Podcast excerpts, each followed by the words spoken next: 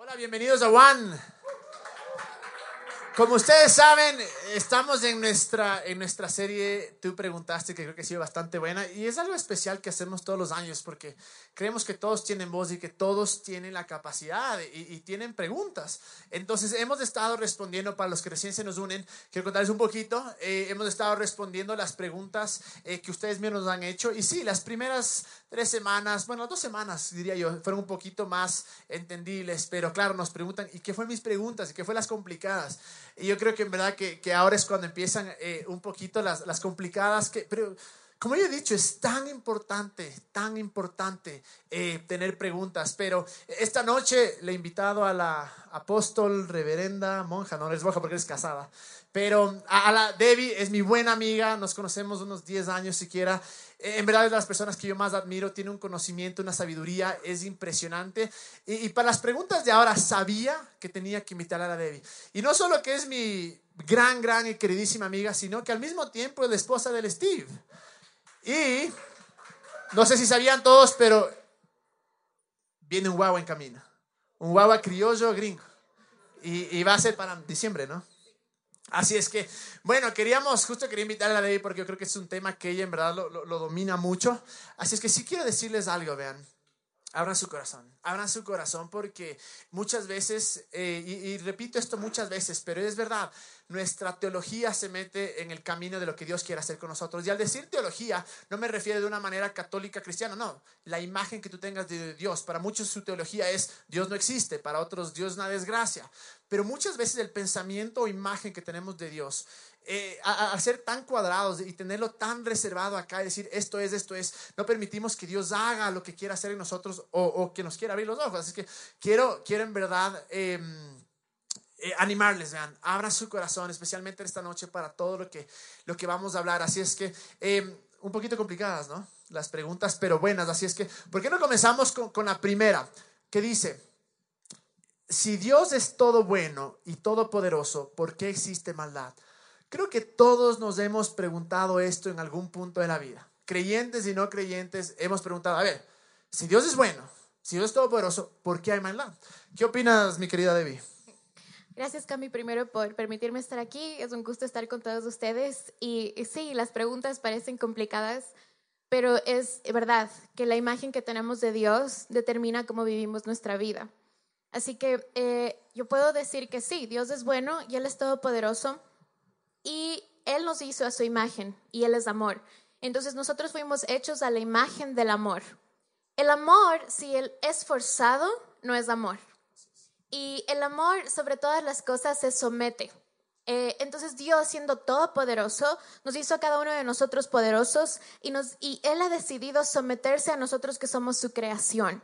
Yo ah, puedo ver, yo tengo un tío que es enorme, súper alto, es tiene súper fuerte y recientemente tuvo un nieto y él tiene dos años y es un chiquitito súper lindo y les veo a los dos jugar y, yo sé que mi tío en un segundo podría como que darle un manotazo y él saldría volando. mi tío es mucho más rápido, es mucho más fuerte y sin embargo muchas veces cuando están jugando, porque a los hombres les gusta jugar a las luchas y a competir y así, empiezan a jugar y él le deja ganar al niño. Y cuando yo veo eso, yo digo, wow, Dios es así con nosotros. Él es un buen padre y Él ha decidido darnos poder para tomar decisiones. Y, en esta tierra, eh, nuestras decisiones afectan nuestro, nuestro ámbito. Entonces, si yo me pregunto, ¿cuál es la voluntad de Dios? Y yo lo puedo ver en la Biblia, si veo en 2 de Pedro 3.9, donde dice, el Señor no retarda su promesa, según algunos la tienen por tardanza sino que es paciente para con nosotros, no queriendo que ninguno perezca, sino que todos procedan al arrepentimiento. Y me hago la pregunta, ¿hay maldad? Sí. ¿Y la gente está pereciendo? Sí. Pero ¿es la voluntad de Dios? ¿Es el deseo de Dios realmente? Y la respuesta es no. Eh, y así mismo, como Él nos ha dicho, mira, tú tienes em, la imagen del amor, tú tomas decisiones. Así como Dios tiene voluntad, cada uno de nosotros tiene voluntad. Y nuestro deber está en reconocer cuál es el corazón de Dios, cuál es la voluntad de Dios. Y en este mismo versículo está que Él es un buen padre y Él no quiere que nadie perezca. Esto quiere decir que hasta los más malos, los más destructivos, los que más maldad hacen en el mundo, aún ellos Dios quiere salvarles. Y yo creo que este tema que tú tocas, Debbie, justo hace dos semanas topamos este, este mismo tema, es algo tan importante entender que Dios no es un control freak, o sea, no es un man que, que, quiere que seamos robots y nos dijo, bueno, así es y todos hacen lo que yo hago, no, sino realmente nos dio esta parte del, del libre albedrío, nos dio una voluntad y podemos ver desde el comienzo. Y es ahí donde muchas veces incluso esta palabra... Eh, todopoderoso, porque la pregunta es si Dios es todopoderoso y bueno, porque hay maldad. Eh, muchas veces esta palabra todopoderoso se le hace sinónimo de, de, la palabra soberano, que religiosamente o cristianamente o bíblicamente la hemos tomado con un significado que no es, que es el significado de que Dios está en control de absolutamente todo lo que sucede en este mundo. Y hemos hablado algunas veces de esto, pero quiero repetir este versículo que está en primera de Juan 5, 19 que dice, sabemos, sabemos que somos hijos de Dios y que el mundo entero está bajo el control del maligno. Entonces, muchas veces a nosotros decir, si Dios es todopoderoso, sí es todopoderoso, es decir, nada es más grande que Él definitivamente, pero no significa una vez más que Él está en control de todo. Entonces, muchas veces al escuchar esta palabra todopoderoso, la asociamos con la palabra eh, de, soberanía, que quiere decir en el término cristiano que está en control de todo. Pero en realidad lo que significa soberano es eh, bíblicamente, si vemos desde las traducciones primeras eh, que se hicieron del griego, eh, lo que significa en realidad es que es el Señor, que es Dios, que es poderoso realmente, pero no significa de ninguna manera que em, es, está en control de todo, porque por, hay una razón por la cual eh, Jesús en el Padre Nuestro, yo creo que aquí todos somos, muchos somos o cristianos o católicos, y aún si eres ateo, muy probablemente has escuchado la, oración del Padre Nuestro que dice, venga, dice, y oren así, venga a nosotros tu reino. ¿Por qué Jesús nos diría que oremos por eso si es que simplemente la voluntad de Dios pasara siempre? Sino que Él nos dice, en pocas, busquen y pidan que venga el reino de los cielos acá. Entonces quiero dejar eso en claro, que aun cuando Dios sí es todopoderoso y es bueno, Él no está en control de todo. Y eso nos va a llegar un poquito más a responder esto de por qué hay maldad en las siguientes preguntas, porque justo la siguiente dice esto, dice, si Dios fuese todopoderoso, erradicaría la maldad. Y si fuese todo bueno, no existiría el mal. Se podría concluir que Dios no es todopoderoso o no es todo bueno? Y en verdad es una pregunta excelente, excelente, excelente pregunta. Yo creo que todos, una vez más, hemos estado en este punto. Si Dios es bueno, entonces ¿por qué no es rey de calamidad? Si Dios puede hacerlo, entonces la conclusión inmediata es, no es bueno o no es todopoderoso. Pero creo que David sabemos que es todopoderoso y siempre es bueno. Él es bueno, aunque uno lo crea o otro no lo crea, Él sigue siendo bueno. Y cuando yo miro su naturaleza, la naturaleza de, del amor, se ve reflejado de una manera perfecta en Jesús. Jesús, cuando Él estuvo aquí en la tierra, si, si tú has leído los evangelios, Mateo, Marcos, Lucas, Juan, siempre que Jesús encontraba una persona enferma, siempre que Jesús encontraba una persona que estaba endemoniada o, o, cualquier persona que tenía una necesidad, Jesús lo sanaba. Nunca le decía, ¿sabes qué? Tu enfermedad es demasiado para mí o tu enfermedad tal vez necesitas aprender una lección, después te sano, o te lo para mereces. nada, o te lo mereces porque esto hicieron tus papás o lo que sea, de ninguna manera. Jesús representaba la perfecta imagen de un padre bueno, que no importa la situación en la cual encontraba a las personas, Él les sanaba y no, y no dejaba que esas personas fueran las mismas después de un encuentro con Él. Eh, en primera de Juan eh, 3.8 eh, voy a leer solo la segunda parte, dice, el Hijo de Dios fue enviado precisamente para destruir las obras del diablo. En otras, en otras versiones dice para destruir las obras del mal, del maligno, la maldad. La maldad es todo aquello que nos causa dolor.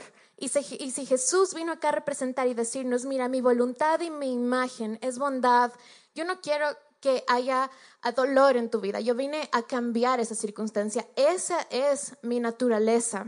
Y dice primera de Juan 1.5, este es el mensaje que hemos oído de él y que les anunciamos. Dios es luz y en él no hay ninguna oscuridad. Y Y yo sé em, que hay muchas veces preguntas o circunstancias en nuestra vida que son inexplicables. En mi familia todos creemos en que Dios sana. Todos cuando hay alguien enfermo siempre oramos por esa persona porque así como dijo el Cami, fuimos llamados a decir, venga tu reino y hágase su voluntad, porque la voluntad de Dios es sanar. Y recuerdo que mi abuela fue eh, diagnosticada de cáncer. Llorábamos, llorábamos y creíamos y decíamos, gracias Señor porque está sana, gracias porque esa es tu voluntad y ella falleció. Y realmente hoy, hoy entiendo, yo digo que decido no basar una sola experiencia en mi vida para determinar si Dios es bueno o no. Una sola experiencia en tu vida no nos puede encerrar en una caja y decir, Dios no es bueno, sino que si hiciéramos eso nos perderíamos de experimentar su bondad en cada momento, en cada circunstancia de nuestra vida. Y, y algo que Él me mostró a mí, Él me dijo, si yo estuviera al frente de tu abuela en ese momento en el que estaba enferma, yo lo hubiese sanado. Y esa es mi fe, esa es mi fe. Que si él hubiese estado en ese momento, tal vez en ese momento en el cual ibas a perder a alguien, en el cual fue robado algo de ti, si Jesús hubiese estado en ese momento, él no lo hubiera permitido. Él hubiese, se hubiese puesto en tu lugar y él hubiese sufrido por ti.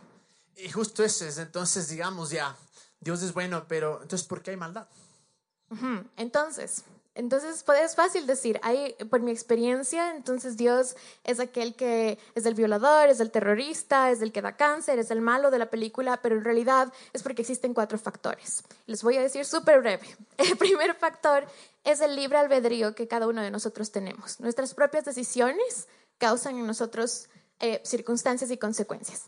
El libre albedrío de los demás, del Dios Todopoderoso, ha decidido someterse a los violadores, a los pecadores, a todos los malvados, a todos los corruptos. No podemos controlar las acciones de los demás en contra de nosotros. Y eso sí nos puede explicar un poquito, porque claro, al, oír la palabra someterse puede sonar a que ellos son más grandes que Dios. Me encanta. Pero lo que se quiere decir es que Dios nos dio la libertad a nosotros de tomar decisiones y Él no puede tomar las decisiones por nosotros. Exacto.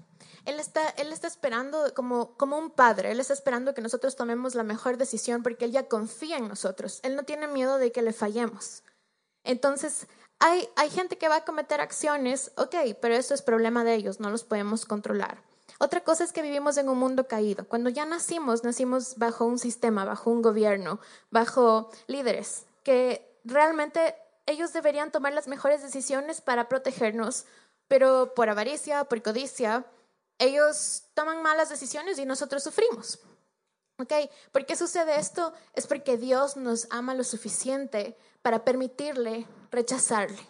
Si nosotros hemos escogido a Dios, nosotros vamos a ser parte no de los que causan maldad, sino vamos a ser de aquellos que cambian lo malo por lo justo, lo que fue violado por, por amor y por restauración.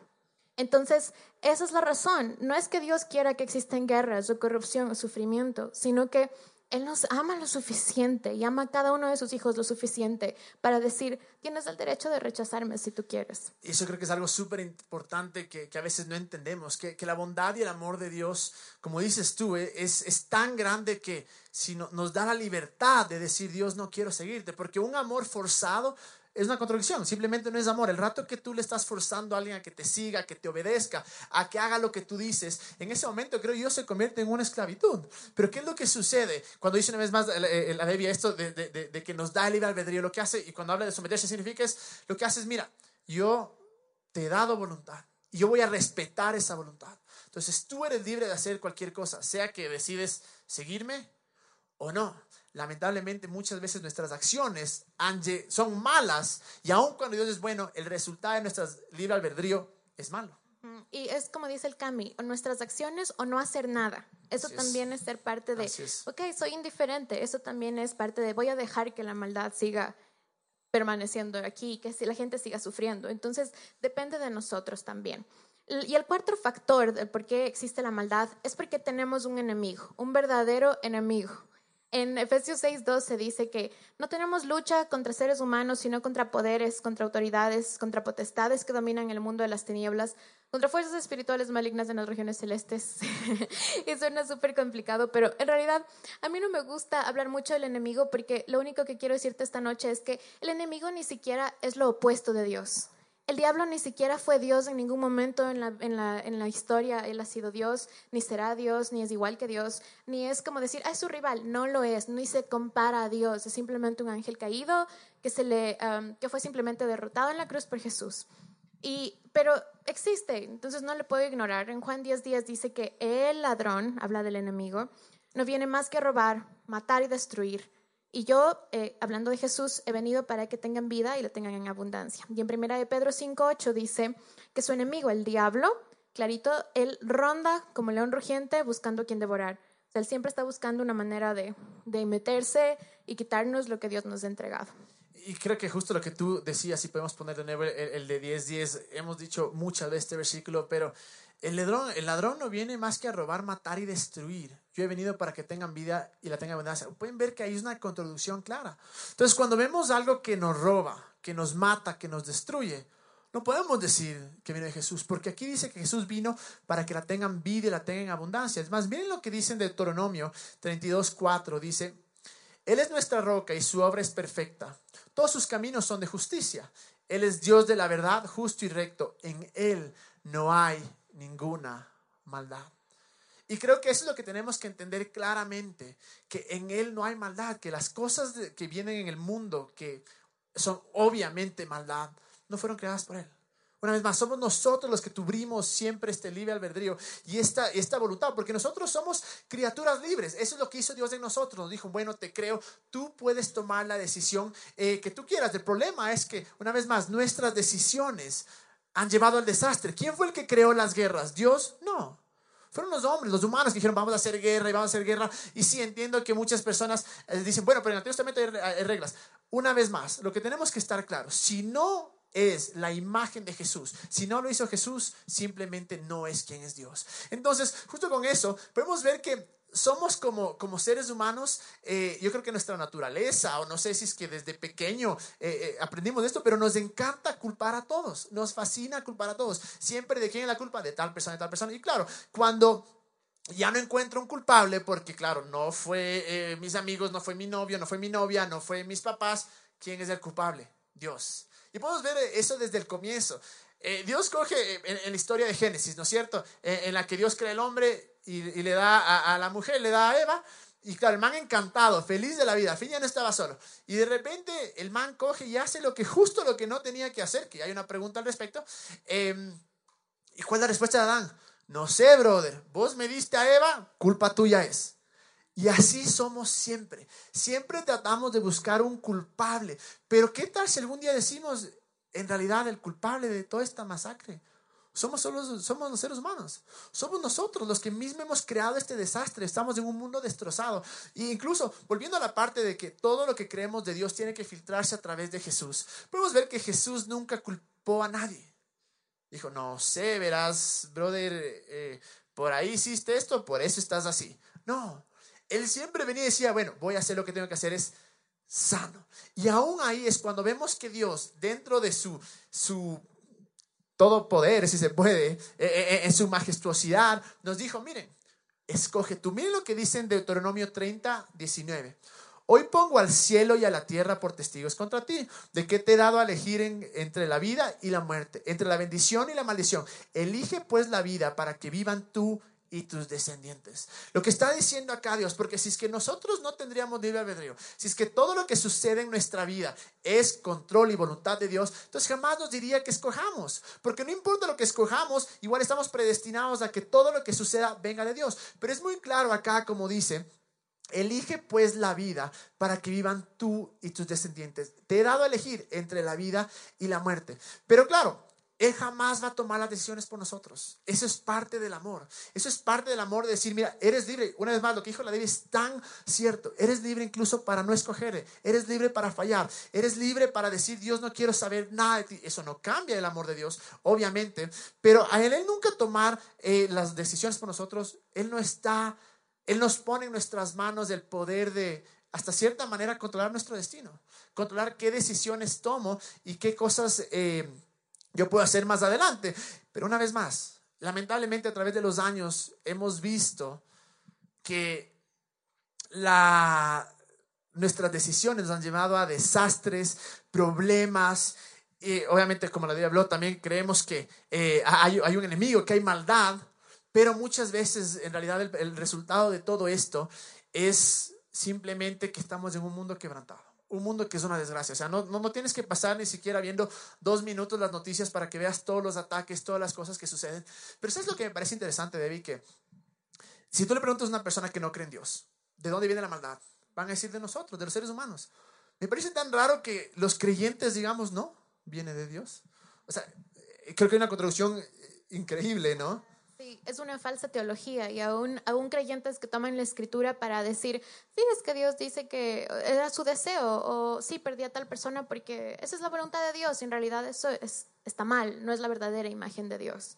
Y eso nos lleva a nuestra siguiente, que dice, claro, bueno, ya, perfecto, entonces si es que, si es que Dios eh, es bueno y él, y él, no ha creado, ¿por qué Dios creó el árbol del bien y el mal? Es la, la siguiente pregunta. Si solo podría crear el del bien. Una vez más, Dios puso dos árboles porque el amor significa poder elegir. Eh, eso significa que Él no creó robots, Él no quería robots, Él, él es Dios y Él puede hacer lo que Él quiera, pero Él decidió poner a personas con una libre voluntad, con un libre deseo, que tengan el derecho de poder elegir, porque eso es amor, elección. A mí nadie me puso una pistola en la cabeza y me dijo, cásate con el Steve, ¿no es cierto? Fue como, es mi elección y cada día es mi elección. Tal vez hay días que, que tal vez es difícil o algo así, pero es mi elección amar. Eso es pero verdaderamente igual la, la green card sí, es sí, sí, sí, sí, da tentación También a veces. fue elección. no, mentira. Entonces, mentira, mentira. si Dios quitara esos dos árboles del jardín, Él estaría violando su naturaleza. Él estaría yéndose en contra de quién es Él, en contra de, de, de su propia, de su propio de su propio ser, de su naturaleza, porque el amor siempre se somete y cada día Dios dice, ok, hoy pudiera en un segundo quitarte tu voluntad, hacerte robot, pero no lo hago porque te amo. ¿ok? Y, y- y claro, y cuando pones a pensar y dices, chuta, entonces, eh, o sea, qué mala nota, ¿no? Me, me, me hizo escoger, pero ¿por qué no solo me daba solo el bien? Una vez más, caemos en lo mismo, ¿no? Si es que solo te da el bien, no es elección.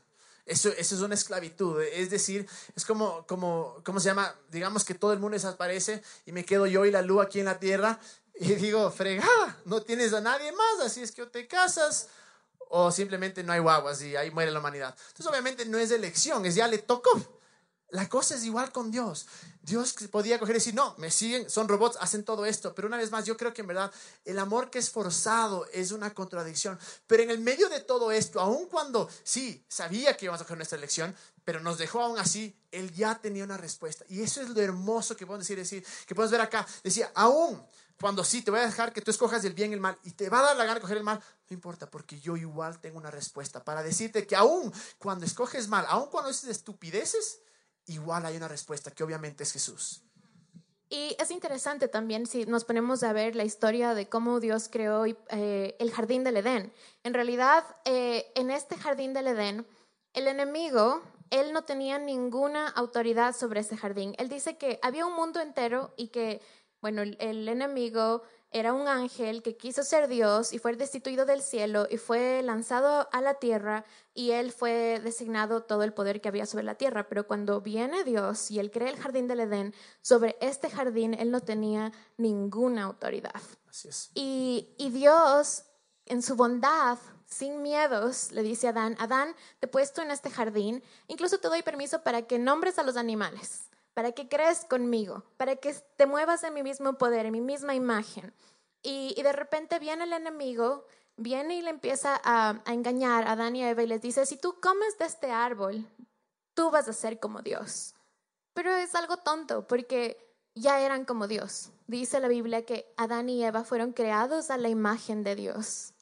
Entonces ellos, por una desobediencia, comen el fruto y todos entramos bajo una maldición, pero gracias a Dios, Él ya tenía un plan y Él envió a su Hijo para que se rompiera toda esta maldición y nos dijera, aún, sí, antes, antes del Edén, el enemigo tenía el poder sobre el mundo, pero no, con la muerte de Jesús, todo poder y toda autoridad es entregada a nosotros, a los que creemos en Él. Entonces, ¿qué pasa con el enemigo? Cuando yo le entrego poder y autoridad, es cuando yo le creo sus mentiras. O cuando mi corazón se alinea a sus mentiras. La mentira más grande que el enemigo quiere poner en cada uno de nosotros es que Dios no es bueno. Así es. Y cuando yo me creo esa mentira, entonces yo le he entregado automáticamente el poder y la autoridad al enemigo para que él haga lo que él quiera en mi vida. Porque yo creo que en ese momento es de cuando comiences a tener estas teologías o doctrinas de que, claro, todo lo que me sucede en mi vida. Entonces, eh, yo tenía un negocio y fracasó. No, es que Dios no quería que prospere. Se me murió un, hijo y bueno, Dios quería un angelito más en el cielo, como que si no tuviera millones de ángeles allá. Y en realidad comenzamos nosotros a pensar que es Dios.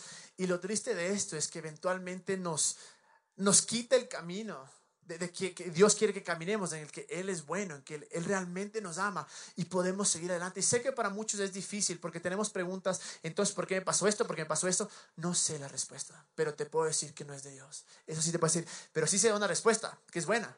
No importa lo que hayas pasado, Jesús es más grande y su esperanza es más grande. Y ahí viene la siguiente pregunta que dice, ¿por qué Dios entonces permite el sufrimiento de los animales? ¿Por qué no defiende a alguien que es indefenso? Me parece increíble. La persona que hizo esta, eh, esta, esta, esta, esta esta pregunta, qué corazón más noble, porque creo que nosotros, en verdad, parte de lo que no- Dios nos encargó es la naturaleza, es tener que cuidar, eh, obviamente, la naturaleza. Y, creo que eh, muchas veces puedes conocer el corazón de una persona de la manera que los trataba los animales. Pero al mismo tiempo dice, ¿por qué no defiende a alguien que es indefenso? Y no solo los animales son indefensos, hay tanta gente afuera que realmente es indefenso.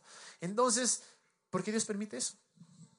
Una vez más, Dios se somete a las decisiones de las personas en este mundo, así sean eh, padres, líderes, así sean violadores, sean secuestradores.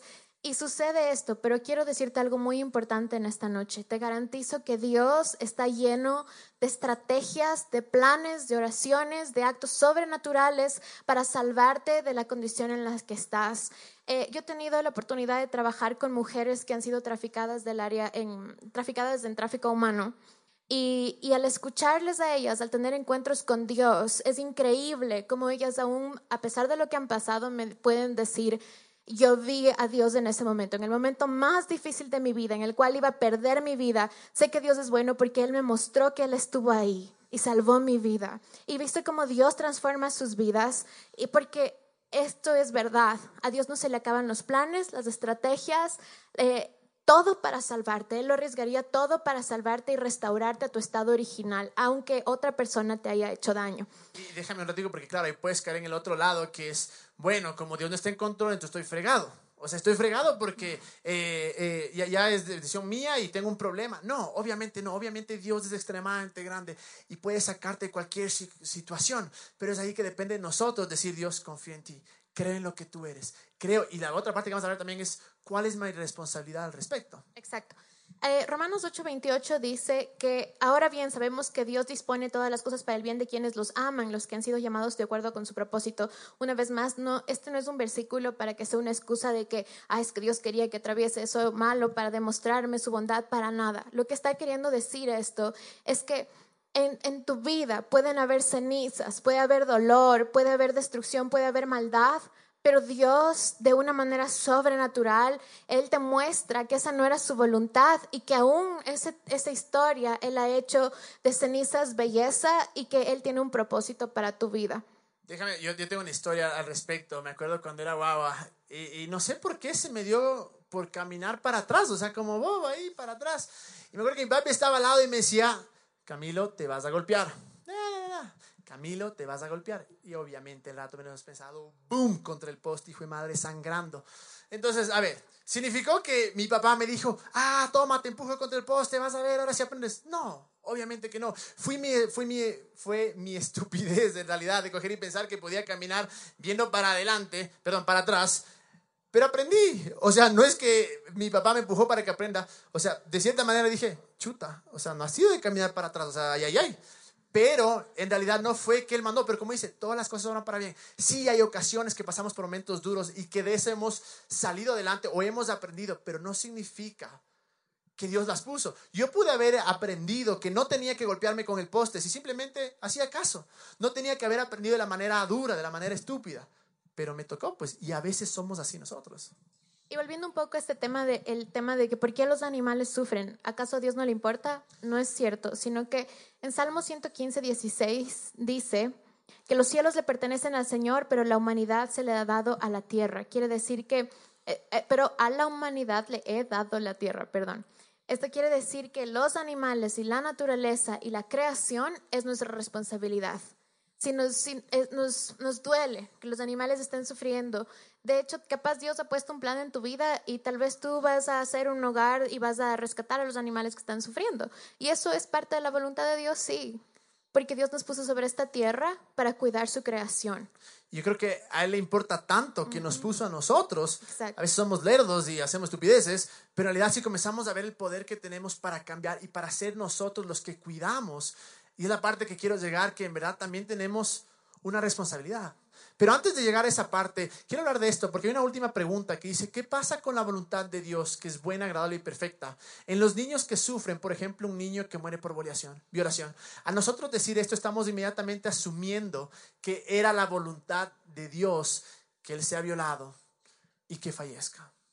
Pero hemos hablado, no fue la voluntad de Dios una vez más. Y es un caso dolorosísimo. O sea, no me puedo imaginar la, vida de un niño que haya pasado. Es un niño inocente, un niño que, que, simplemente eh, era feliz y vino un desgraciado hijo de su madre y, le violó y, falleció por eso. No, no me lo puedo imaginar. Pero sí puedo saber que esa no era la voluntad de Dios. Sí puedo tener toda la certeza. Pero una vez más, con todas estas preguntas, ¿qué es lo que sucede? Eh, es como que una vez más estamos mandando la pelotita a Dios. Y son preguntas válidas. Y está muy bien que preguntemos esto. Y les digo, si no están satisfechos, vayan y pregunten a Dios, vayan, investiguen, vayan, lean la Biblia, vayan, vean a Jesús. Escuchen de nuevo la serie Él es, porque todo lo que nosotros creemos tiene que filtrarse a través de Jesús. Pero más allá de esas preguntas, yo creo que hay que preguntarnos una cosa más aparte de esto, que en realidad es, bueno, sí hay maldad, cualquiera que sea lo que piensas o la razón por la cual hay maldad, aunque ya lo hemos explicado, pero la realidad nuestra hoy en día es que salimos y vemos maldad, es que salimos y vemos gente que está destruyendo a otros.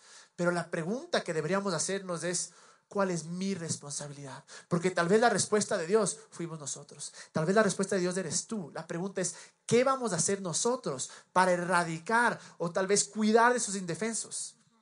Lo primero es buscar la verdad. Es una cosa que nosotros podamos decirles mil veces, Dios es bueno, Dios es bueno, Dios es bueno, pero si tú no lo experimentas, no vas a saber que Él es bueno. Entonces yo te invito a que tú puedas buscar la verdad y te mantengas en una relación con aquel que es la verdad, que es Jesús. Y dice Juan 16, 33, yo les he dicho estas cosas para que en mí haya paz. En este mundo afrontarán aflicciones, pero anímense, yo he vencido al mundo.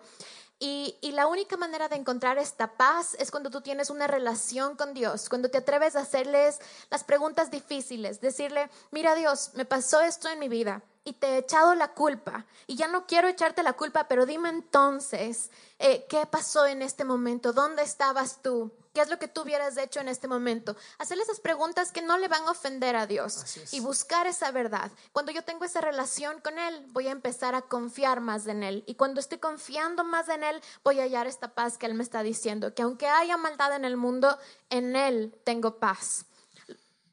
Lo segundo es que en este mundo estamos y nuestra responsabilidad es representar la imagen de un Dios bueno. Esa es nuestra responsabilidad. Representarle al mundo que Él es bueno, que nosotros somos poderosos, que estamos aquí para cambiar el mundo, que no somos víctimas. No somos víctimas, somos gente que hemos decidido hacer algo y no de los que nos echamos a un lado y no hacemos nada. Y con eso creo que increíble las personas que, que crean incluso esto de los animales, que dicen, ve, yo voy a rescatarles, voy a hacer algo porque yo creo que en ese momento estamos demostrando el carácter y la imagen de Dios también. Así es. Lo tercero es que somos sus hijos, por tanto tenemos la misma autoridad, aún la misma autoridad que Jesús tuvo sobre la muerte. es decir, que si yo me encuentro con alguien enfermo, con alguien que tiene una necesidad, yo tengo la confianza de que voy a orar y algo va a suceder, porque soy hijo de Dios y tengo su imagen. Y justo con eso, eh, obviamente en la parte de, de, sanidad, oro, pero eh, el otro día vi una, una foto de, de como que una mano saliendo del, del agua, ¿no? O sea, como pidiendo ayuda. Y, un creyente le decía, voy a hablar contigo. Entonces, como que le daba los cinco, chócale, y se iba. Y obviamente el man se hundía, porque muchas veces es eso, es, brother, estás de necesidad financiera, ya voy a orar por ti. Brother, no tienes cómo llegar a la casa, ya voy a orar por ti. Y es, o sea, hermoso, hay que orar, sí. Pero si está en tus manos ayudar, si puedes llevarle, si puedes darle, ve, toma para el taxi, toma para el bus, ve, no tienes que eh, terminar el mes, toma, ¿sabes qué? Yo te voy a dar, yo creo que esa es parte también de nuestra responsabilidad. Sí, y yo siento también en esta noche eh, que cuando tú oras por esas personas, tú empiezas a tener como una carga en tu corazón y empiezas a sentir lo que ellos sienten y Dios empieza a dar sus sueños en tu vida.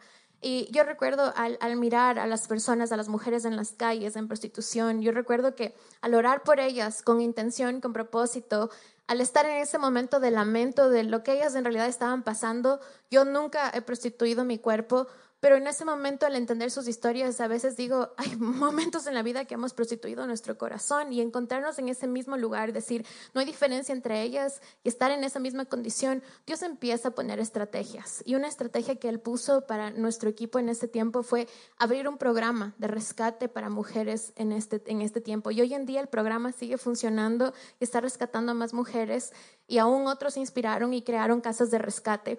Entonces, yo creo que eso va a suceder con tu vida también. Cuando tú decides orar, te permites doler por, eso, por ese problema que hay en el mundo, Dios va a poner estrategias porque ese es su sueño, pero Él te necesita a ti para hacerlo. No porque Él sea Dios, no es la palabra te necesita, sino que Él quiere usarte a ti porque Él te ama. ¿Ok? Y, bueno, se nos ha acabado el tiempo, David, pero eh, quería decirte en verdad eh, si hay una razón por la cual yo quise que la Debbie comparta este tema específico es porque ella lo vive. Yo le he visto yéndose a la Plaza Foch 12, 1, 2 de la mañana. Le he visto sentado con estas personas que han tenido un pasado oscuro, que en realidad la maldad ha sido evidente en su vida, sobre sus vidas, en contra de sus vidas. Pero veo que la Debbie realmente es una persona que vive esto. Así es que, Debbie, en verdad, gracias. Voy a pedir que venga la banda, pero gracias, gracias, Debbie, por, por compartir esto con nosotros. Y, y como dijo la Debbie, ¿cuál es nuestra responsabilidad ahora? ¿Cuál es la responsabilidad que tenemos? Les queremos un aplauso a la Debbie. Muchas gracias. Gracias, Debbie. Muchísimas gracias.